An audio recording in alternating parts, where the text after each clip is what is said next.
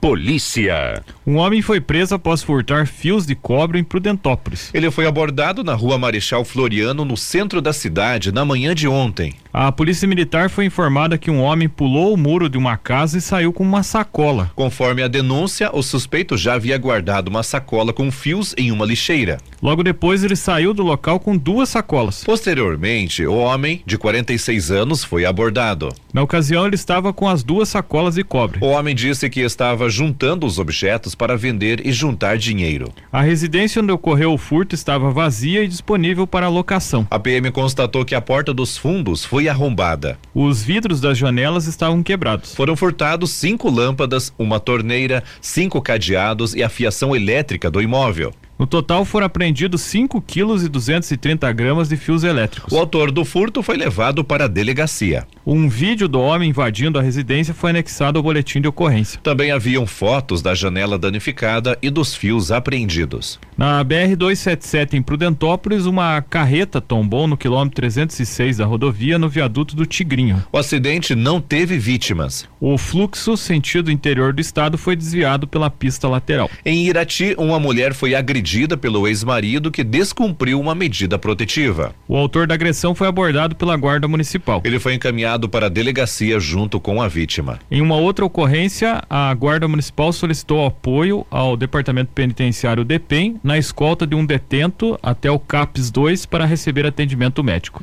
Noticiário local. Na tarde de amanhã, quinta-feira, dia 20, véspera de feriado de Tiradentes, a sala do empreendedor de Irati não terá atendimento ao público. O expediente neste dia será das 8 às 12h30. Conforme a coordenação da sala do empreendedor, haverá um trabalho de capacitação interna na tarde de amanhã, então por isso que não haverá atendimento. Noticiário local. A direção da Santa Casa de Irati informou ontem que decidiu não paralisar os atendimentos no hospital, pelo menos nos próximos dois meses. O provedor do hospital, Ladislau Brizuti Neto, repassou a informação aos funcionários e imprensa local em um encontro realizado na manhã de ontem na rampa de acesso ao hospital. A paralisação seria feita por conta das dificuldades financeiras enfrentadas pelo hospital, que chega a ter um déficit mensal de 400 mil reais conversando com os deputados, com Traiano, Alexandre Cury, o Sembarc e com a própria CESA, aonde eh, na CESA eh, eu aceitei uma colocação feita pelo Ian, que é o presidente, que é o chefe do gabinete do, do secretário de saúde, Beto Preto, no tocante a se fazer uma, um, uma parada, um pensar né, a respeito do nosso movimento. Isso não quer dizer que o movimento parou. Apenas nós estamos aceitando a colocação do IAN. Essa colocação é em dois meses para rever, o, rever os procedimentos, fazer os reajustes nos procedimentos que vão acontecer com a Santa Casa de Irati e com as outras Santas Casas do Paraná. A assessoria do deputado estadual Hussein Bakri divulgou um vídeo em suas redes sociais, eh, divulgou em suas redes sociais que uma reunião foi realizada em Curitiba com o chefe do gabinete da Secretaria de Estado da Saúde, a CESA, o Ian Sonda, de ações que devem ser realizadas para melhorar as condições de atendimento da Santa Casa de Irati e da unidade do Hospital Erasto Gettner. A CESA também solicitará apoio aos prefeitos dos municípios da região para que haja um repasse financeiro para custeio da Santa Casa. Além disso, deve ser feita uma revisão na contratualização com a pasta, pois a diretoria acredita que o hospital está sendo penalizado quando deixa de cumprir qualquer quesito deste acordo. É um movimento que eu acho que é um movimento muito importante. Fico feliz que toda houve uma mobilização geral nossa, aonde todos estavam estão interessados que a Santa Casa permaneça e que permaneça como é, capaz, com uma capacidade técnica excelente, através dos seus colaboradores, dos profissionais que trabalham, quer dizer, nós sempre tivemos qualidade. O que nós precisamos agora é ser bem remunerados, tanto para repasse para pagamento de salários e etc., como também para manter os, os compromissos com fornecedores. Ladislau afirmou que, se as promessas não forem cumpridas ao final do prazo de dois meses, fará uma nova reclamação junto à CESA. O presidente do Conselho Deliberativo da Santa Casa, o Dr. Luiz Ângelo Fornazari, afirmou ser necessário que a sociedade saiba das dificuldades que a entidade enfrenta. Para ele, mesmo com o pedido de prazo feito pela CESA, o movimento em prol do hospital não parou. Esse é nosso movimento não parou. Muito pelo contrário. Agora nós temos um objetivo maior, nós temos uma negociação feita e a nossa mobilização continua, onde nós vamos ficar de olho e ver se tudo isso vai acontecer. Não podemos parar agora, parar o movimento. É aqui que nós vamos continuar. Nós vamos estar sempre colocando coisas nas redes sociais, fazendo um acompanhamento e vamos capilarizar cada vez mais aí para toda a região, para toda a população, como é que está o andamento. Elcio Luiz Menon, que atua há 43 anos na Santa Casa, afirma que os problemas financeiros estão afetando a Santa Casa há muito tempo. Isso que está acontecendo não é de hoje, isso aí está vindo, vindo de muito tempo. E sempre só promessas, promessas, promessas. Entra governo, sai governo, entra prefeito, sai prefeito, entra vereador, sai vereador. Todos usam a saúde como ponto para eles. Aí chega na hora, desaparecem todos. Ninguém faz uma colaboração, ninguém vem ver como que está a situação. E aqui, como a gente está regionalizado, a gente atende muita, muita gente. O povo que paga o coitado, que sempre vem aqui nas filas, fica esperando, esperando, esperando por um atendimento que é o menos privilegiado e nunca ser atendido nesse sentido. Então eu espero que nesses dois meses, que não seja só promessa para levar daqui mais dois meses de novo, mais dois meses, que eles atendam a nossa população, atendam o nosso hospital, porque isso aqui não é uma brincadeira, isso aí é uma. estão lidando com vidas, vidas humanas. A funcionária do setor de recursos humanos da Santa Casa, Paloma Baralci, espera que a CESA cumpra as promessas de reajustar os valores dos contratos. Muitas das vezes populares questionam, a gente percebe até nas redes sociais, tudo, ah, mas vem dinheiro, vem verba, aonde que está indo a verba? Geralmente, eu gosto, a gente frisa que quando vem verba é para coisas específicas, uhum. é muita burocracia. Ah, vem um vereador, traz 300 mil, mas é para compra de equipamento, então a gente precisa ir lá e comprar o equipamento. Ah, vem uma verba é para construção, você precisa ir para construir, mas o hospital, ele é feito de muito além disso, não é só o equipamento, não é só, ele precisa de medicamento, precisa pagar os funcionários, então é é uma dívida muito alta. Como o Elcio Menon também comentou, não é de agora. Não é hoje que o hospital está dizendo, olha, não estamos numa situação financeira boa, está faltando dinheiro. Isso é de anos, já vem se acumulando, se acumulando e mensalmente tem dívidas. E que algumas até o financeiro pode especificar melhor, mas que não são pagas. Por exemplo, a luz, a Copel geralmente fica para trás, porque não tem dinheiro para pagar. Os próprios funcionários, né, esses estão sendo pagos em dia, mas como foi comentado, neste mês específico já teve que fazer em 50%, 50%, que não tinha o valor integral. Então, realmente, a nossa situação está crítica. Esperamos que a população colabore, perceba que realmente não está fácil. Às vezes o pessoal comenta realmente da demora de filas, mas a gente precisa do incentivo, sabe? A nossa situação está bem complicada. Noticiário Local. Na manhã de ontem, a Secretaria Municipal de Segurança Pública e Cidadania e a Secretaria de Educação participaram de uma palestra voltada à segurança nas escolas. O evento foi realizado pela empresa Inviolável e contou com a participação de professores, diretores, guardas municipais e outras forças de segurança do município de Irati que se reuniram na Associação Comercial e Empresarial de Irati, ACI. A palestra foi realizada pela pelo capitão Feitosa, especialista em técnicas de segurança nacional e internacional, conhecimentos em operações especiais, situações críticas e controle de crise.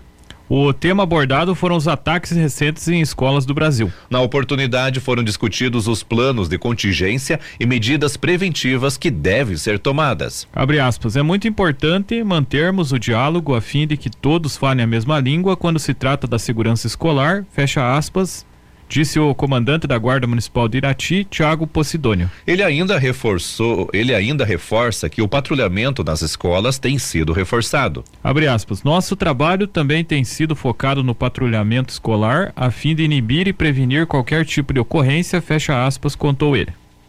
Recentemente, o prefeito Jorge Derble contratou 40 pessoas para realizar o controle de acesso às instituições. A comunidade também está sendo orientada para colaborar não divulgando informações falsas que geram pânico. Na última sexta-feira, uma mulher de 33 anos foi encaminhada para a delegacia de Irati por compartilhar informações falsas sobre ataques em escolas. Ela mora em Engenheiro Gutierrez e foi abordada em sua residência. Segundo a PM, o grupo de WhatsApp onde os vídeos foram compartilhados possui possui mais de 600 participantes. Por isso, a mulher foi conduzida para a delegacia, autuada pelo artigo 41 de Contravenções Penais, que fala sobre provocar alarme, anunciando desastre ou perigo inexistente ou praticar qualquer ato capaz de produzir pânico ou tumulto. Esporte. Campeonato Paranaense Sub-17, primeira rodada, ontem no CT da UEPG, lá em Ponta Grossa. Operário e Irati ficaram no empate em 2 a 2 Na Copa Municipal de Bocha de Rio Azul, na cancha de Bocha, Silvino Santo Primon, que fica anexo ao ginásio Albinão. A semifinal, hoje, tem às 19 horas, o Joel Veronês enfrenta o Antônio Marcos Fucerini.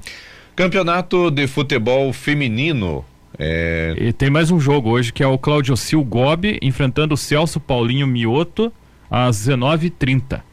É, os jogos de ontem em Rio Azul a gente não tem os resultados ainda, então a gente divulga hoje no programa Show de Bola a partir das 11h15 na Super Najuá FM 92.5.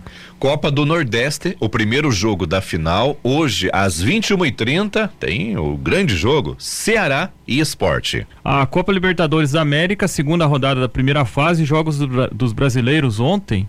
O Fluminense venceu o Strongest da Bolívia por 1 a 0. No grupo D, o Fluminense lidera com seis pontos. O Internacional ganhou a duras penas do Metropolitanos da Venezuela por 1 a 0 com um gol aos 47 do segundo tempo. E o Internacional ele está em primeiro lugar do grupo B com quatro pontos. É, só falando, gente, para quem não conhece os times e tal, vai dizer, ah, mas o Fluminense ganhou de 1 a 0 o Inter também. Então, beleza, os dois ganharam, né? Mas só que a diferença dos times, né? O Strongest é um time conhecido, que está sempre jogando Libertadores.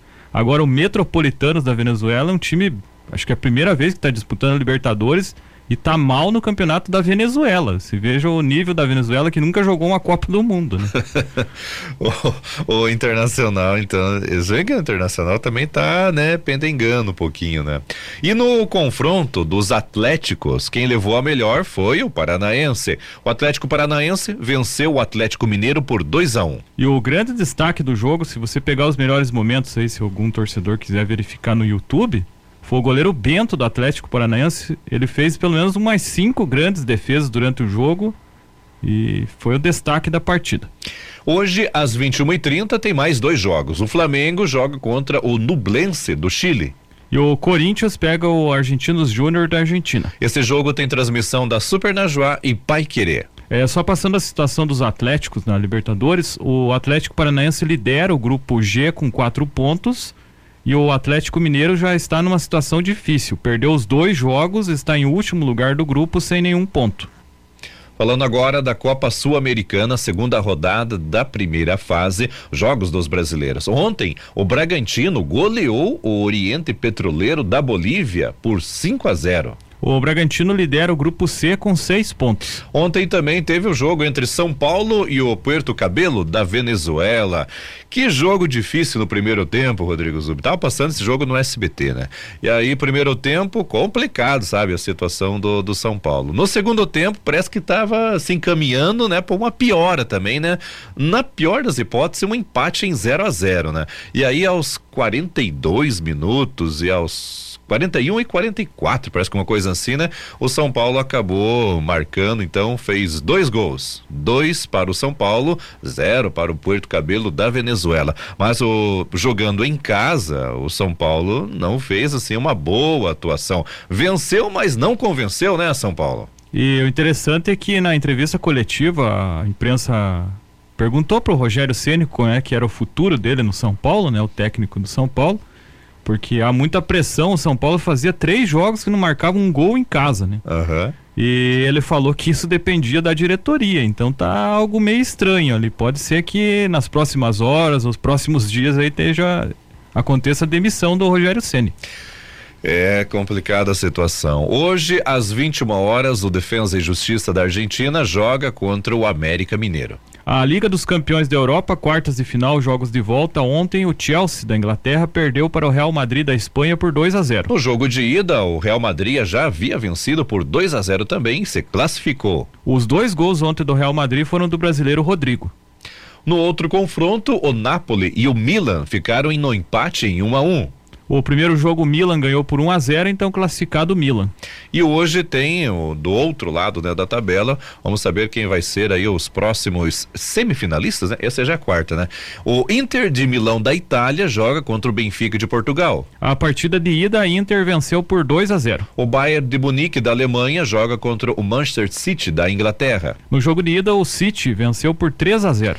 Noticiário local. A unidade da saúde da mulher de Irati terá atendimento no sábado, das 7 às 16 horas, sem intervalo para almoço. Durante o dia serão ofertadas consultas ginecológicas com agendamento antecipado, pessoalmente ou por telefone. Também testes rápidos e mamografias que precisam ser agendadas pessoalmente. Mais informações na saúde da mulher que fica ao lado do Estádio Municipal de Irati ou pelo telefone 3132 6386. Noticiário Estadual. Documentos obtidos pelo portal G1 e a RPC mostram que, pela primeira vez, as possíveis datas planejadas pela Agência Nacional de Transportes Terrestres, a NTT, para o leilão do lote 1 do novo modelo de pedágio do Paraná que abrange ao todo 473 quilômetros de rodovias. O primeiro lote engloba, por exemplo, o trecho da BR 277 entre Curitiba e Prudentópolis, além das BRs 373, 376, 476 e as estaduais, as PRs 418, 423 e 427. A minuta, que é um documento preliminar, aponta que o leilão deve acontecer às 14 horas do dia 24 de agosto. Antes desta data, a INTT deve disponibilizar o edital e demais anexos que vão basear as concessionárias na elaboração de propostas pelo lote de concessão. Se as datas da minuta forem cumpridas, a nova concessionária deve assumir as estradas do lote 1 somente no último trimestre. Segundo o secretário estadual de Infraestrutura e Logística, Sandro Alex, o governo do Paraná estima o início das operações do lote 1 entre setembro e outubro. Abre aspas, nós estávamos trabalhando com a data entre setembro e outubro para os lotes 1 e também o 2. Mantido o leilão e batido o martelo, acreditamos que teremos sim a concessionária atuando no segundo semestre desse ano. Fecha aspas, disse Sandro Alex. A NTT também elaborou uma nota informativa com a proposta final de concessão das estradas do Paraná inseridas no lote 1. Segundo a agência, o modelo do Paraná é diferente dos outros porque não tem previsão de pagamento de outorga, ou seja, um dinheiro pago pela empresa vencedora para explorar a rodovia que vai para os cofres do governo federal e pode ser usado em qualquer área. O modelo escolhido no estado é o de aporte financeiro, quando a vencedora também deposita uma quantidade em dinheiro, que pode aumentar conforme os descontos dados em leilão em cima da tarifa base de cada trecho. A diferença entre os dois modelos é que esse recurso só pode ser usado na própria, concess... na própria concessão para assegurar a execução de obras, fazer outras que não estavam previstas ou ainda reduzir o preço da tarifa. No modelo anterior, que vigorou até o final de 2021, as empresas deveriam depositar uma garantia a partir de 1% de desconto. Na nova modelagem de pedágio, a exigência só começa quando a concessionária oferecer mais de 18% de desconto. Se este for de, de, de se este for de 19 a 23%, a empresa deve depositar 100 milhões de reais a cada ponto percentual. Por exemplo, no modelo antigo, se um trecho da rodovia fosse a leilão a 10 reais e a empresa oferecesse 25% de desconto, a tarifa paga pelo usuário seria de R$ 7,50 e a concessionária deveria depositar 1 bilhão e 700 milhões de reais como aporte. Agora, se o mesmo desconto for oferecido, a empresa terá que depositar 740 milhões de reais de aporte, menos da metade do valor anterior. Para o secretário de Infraestrutura, a mudança estimula a concorrência e tarifas de pedágio mais baratas. Sandro Alex afirmou que o Estado deve assinar a cessão das rodovias nos próximos dias. A documentação ainda precisa ser aprovada pelo colegiado da NTT. Ainda não há uma data definida para que a diretoria da agência faça a análise. A NTT foi procurada pela reportagem do portal G1 e da RPC, mas não quis gravar a entrevista. Em nota, informou que, abre aspas, os documentos que embasam o processo ainda são preliminares, até que haja a discussão por parte da diretoria da agência, fecha aspas. As informações são do portal G1. Noticiário Estadual. O Tribunal de Contas do Estado do Paraná, o TCE Paraná, enviou à Assembleia Legislativa um projeto que prevê a criação de 26 novos cargos comissionados, aqueles preenchidos por livre nomeação sem concurso público na estrutura da corte e ainda altera outras funções na organização. De acordo com a proposta, o objetivo é criar cinco cargos de assessor executivo da presidência com remuneração de 7.300 reais, seis cargos de assessor especial de conselheiro com remuneração de 16 mil, reais, sete cargos de assessor de gabinete de auditor com salário de quinze mil e duzentos reais.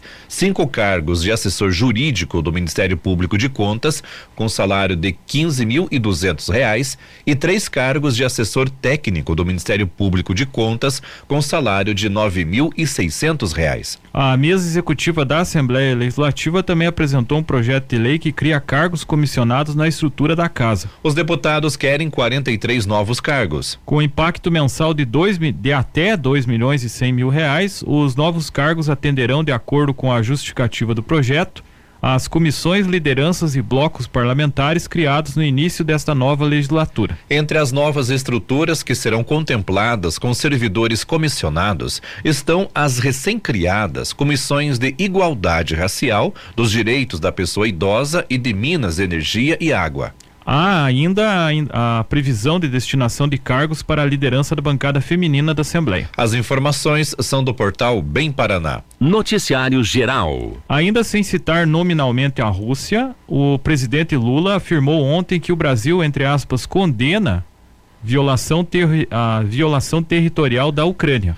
Lula sofreu forte pressão e cobrança internacional nos Estados Unidos e na Europa para que se posicionasse explicitamente sobre a guerra e aumente e, e aumente o tom contra Moscou. A declaração foi dada pelo presidente durante um almoço no Itamaraty com o presidente da Romênia, Klaus Iohannis, país vizinho à Ucrânia que sofre diretamente as consequências humanitárias e econômicas da guerra de agressão unilateral deflagrada em 24 de fevereiro de 2022 por Vladimir Putin. A fronteira entre os países no leste europeu tem cerca de 600 quilômetros. Até mesmo cidadãos brasileiros que viviam na Ucrânia escaparam da guerra por meio de gestões consulares e diplomáticas com auxílio da Romênia. Ontem, Lula mudou o tom e falou de forma mais protocolar, lendo um discurso previamente escrito. O texto foi elaborado pela assessoria de Lula no Palácio do Planalto diante da sensibilidade do momento. O presidente percebeu a ampla reação negativa no exterior.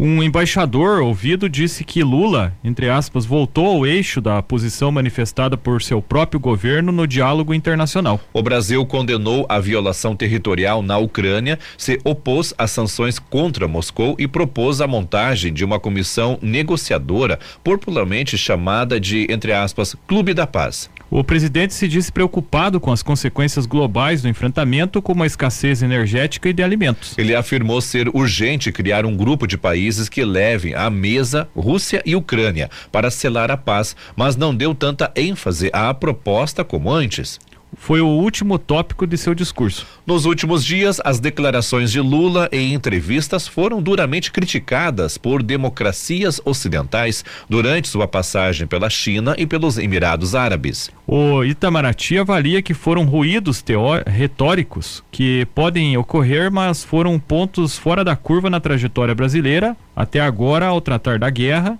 mas não comprometeram a proposta brasileira e nem provocarão isolamento. O presidente apontou uma ideia de equivalência de responsabilidade sobre a guerra entre Volodymyr Zelensky e Vladimir Putin e o que considera ser um incentivo à continuidade do enfrentamento militar por parte dos Estados Unidos e da União Europeia, que enviaram armamento para a defesa ucraniana. Ao longo do discurso, Lula reafirmou sua disposição em ver o acordo comercial União União Europeia-Mercosul aprovado e citou a possibilidade do Brasil ampliar o fluxo de, mer...